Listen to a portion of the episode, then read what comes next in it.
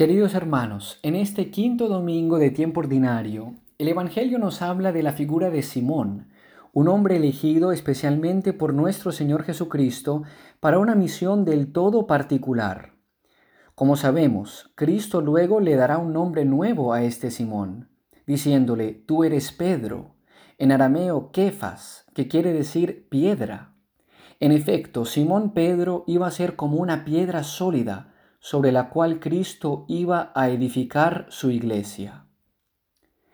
Vemos en el Evangelio de hoy que cuando Cristo está predicando a orillas del lago de Genezaret, ve dos barcas y elige una, la de Simón.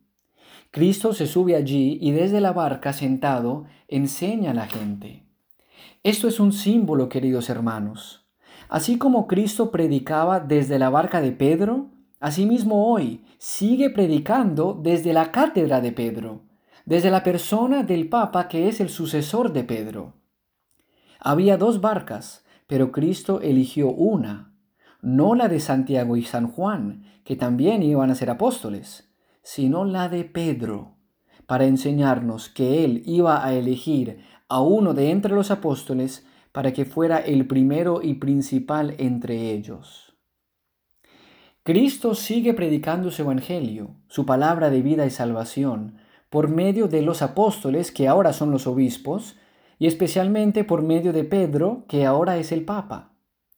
Porque Cristo no quería que cualquier persona fuera a predicar el Evangelio, sino aquellos a quien Él mismo eligió. Si va cualquier persona, entonces ¿quién sabe qué cosa vaya a predicar? Quizá predique cosas que son errores, cosas que no son verdad. Por eso Cristo encomendó la tarea de predicar el Evangelio a ciertas personas específicas. Y entre estos, los principales son los apóstoles. Y entre estos, el principal es Pedro. Escuchamos en la segunda lectura de hoy que Pablo dice a los corintios que él transmitió a ellos lo que él mismo había recibido. O sea, la fe es algo que se recibe, se transmite de palabra y así se pasa de generación en generación. Bueno, los primeros en transmitir esa fe, esa verdad, fueron los apóstoles. Y ellos recibieron la fe directamente de Jesucristo. Ellos la pasaron perfecta, completa e íntegra a los futuros discípulos. San Pablo dice en la segunda lectura que cuando Cristo resucitó, se apareció a Cefas. Vemos, ojo, que no lo llama Simón, sino Cefas, que es su nuevo nombre, que representa su misión de ser piedra, fundamento. San Pablo dice que Cristo se apareció a Cefas y más tarde a los doce. ¿Por qué se apareció primero a Pedro? porque como debía ser el primero entre los apóstoles en predicar la verdad de Cristo resucitado, convenía que fuera el primero entre los apóstoles en ver a Cristo resucitado.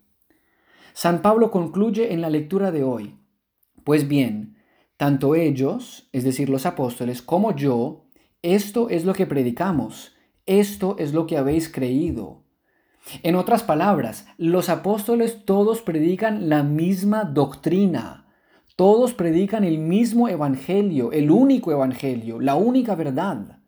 Cualquiera que predique esto, predica la verdad. Cualquiera que predique algo diferente al evangelio predicado por los apóstoles, predica mentira, falsedad y muerte para los que les crean. Tanto es así que San Pablo llega a decir en la carta a los Gálatas, hay algunos que os inquietan y quieren cambiar el Evangelio de Cristo. Pero aunque nosotros o un ángel del cielo os anunciásemos un Evangelio diferente del que os hemos, eh, os hemos predicado, sea anatema. Como os lo acabo de decir, ahora os lo repito. Si alguno os anuncia un Evangelio diferente del que habéis recibido, sea anatema. ¿Saben qué quiere decir anatema? Es griego, quiere decir sea condenado, sea maldito. ¿Entienden? El Evangelio de Cristo, el Evangelio transmitido a la iglesia por los apóstoles y custodiado continuamente por Pedro, que sigue vivo en su oficio de pastor en la persona del obispo de Roma, es el único Evangelio verdadero y el único que nos puede salvar. Por eso no debemos nunca desviarnos de este Evangelio, de la enseñanza de la Santa Iglesia Católica, columna y fundamento de la verdad, como dice San Pablo en la primera carta a Timoteo, y de la doctrina que ha salido de la boca de Pedro, que ha hablado por los siglos a través de sus vicarios en la tierra, los obispos de Roma. Bueno, ahora alguno de ustedes me dirá, Padre, pero el Papa, aunque es sucesor de Pedro, sigue siendo hombre y se puede equivocar. Si se puede equivocar, ¿cómo sabremos cuándo está enseñando la verdad, el Evangelio original de Jesucristo, y cuándo está enseñando alguna doctrina nueva y extraña a la enseñanza de los apóstoles? Yo respondo, sí, es verdad que el Papa siendo hombre es pecador y se puede equivocar. El mismo Pedro era pecador, como confesó de rodillas ante el Señor en el Evangelio de hoy. Dice, al ver esto, Simón Pedro se arrojó a los pies de Jesús diciendo, Apártate de mí, Señor, que soy un pecador. Pecador fue Pedro, y pecador ha sido, es y será cada hombre que se siente en la cátedra de Pedro. Pero nuestro Dios y Salvador, Jesucristo, siendo Hijo de Dios y omnipotente, para mantener el Evangelio incorrupto e íntegro, para que nunca desapareciera la verdad salvadora de la faz de la tierra, concedió a Pedro y a sus sucesores un poder, un carisma, una prerrogativa única, de la que no goza nadie más en el mundo. Es el carisma de la infalibilidad. ¿Qué quiere decir esto, queridos hermanos? Significa que cuando el vicario de Pedro sobre la tierra, el Papa, cuando él declara alguna doctrina como dogma de fe, no puede errar, no puede equivocarse, es infalible. Pero no nos confundamos. Esto no quiere decir que el Papa no se equivoca en nada de lo que piensa, dice o hace. Sí se puede equivocar en pensamientos, palabras y obras. Pero cuando declara algo como dogma de fe, es entonces que no se equivoca. Los cristianos estamos obligados a creer los dogmas de fe, las opiniones de los hombres, incluso de los que están más altos en la jerarquía eclesiástica, no estamos obligados a creer. Por eso, Dios no custodia todo lo que piensa, dice y hace el Papa, pero sí cuando se trata de enseñar algo como dogma de fe, porque de esto depende nuestra salvación. Por eso Cristo, cabeza de la iglesia, dio a Pedro y a sus sucesores este carisma de la infalibilidad, para garantizar que la iglesia de Cristo, la iglesia católica, siempre tuviera la verdadera fe. Tenemos una imagen profética de este carisma de la infalibilidad en la primera lectura de hoy. Cuando Isaías tiene la visión de Dios, él teme por su vida, porque reconoce que es un pecador. Entonces viene un ángel y con una ascua en la mano que había cogido del altar con unas tenazas, toca los labios de Isaías y éste queda purificado. Entonces, una vez purificado, Isaías tiene el valor de decir a Dios, aquí estoy, mándame a mí. Esto es una imagen, queridos hermanos. Es una imagen del ministerio singular de Pedro y sus sucesores.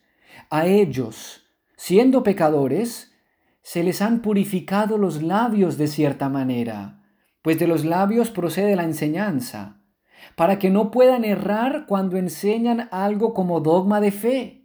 Y luego de recibir este carisma, esta prerrogativa, son enviados al mundo a proclamar la única y verdadera doctrina de Cristo.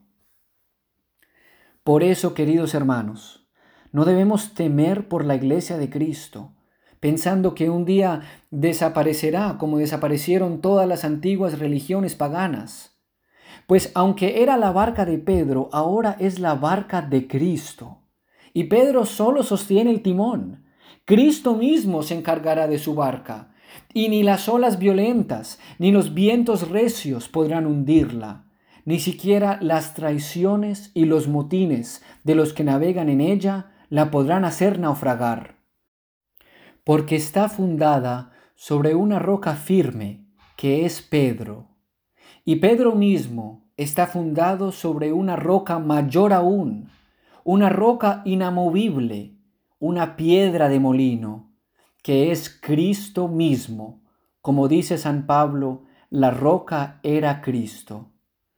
Nosotros pues no temamos, recemos, pero con confianza, suframos, pero con esperanza, siempre fieles, siempre fundados en la roca, unidos a Cristo y unidos a Pedro, jamás abandonando el puesto que hemos adquirido en esta pequeña barca, que es la iglesia, que es la única entre todas las naves del mar que llegará al puerto deseado, al reino esperado, a la gloria prometida.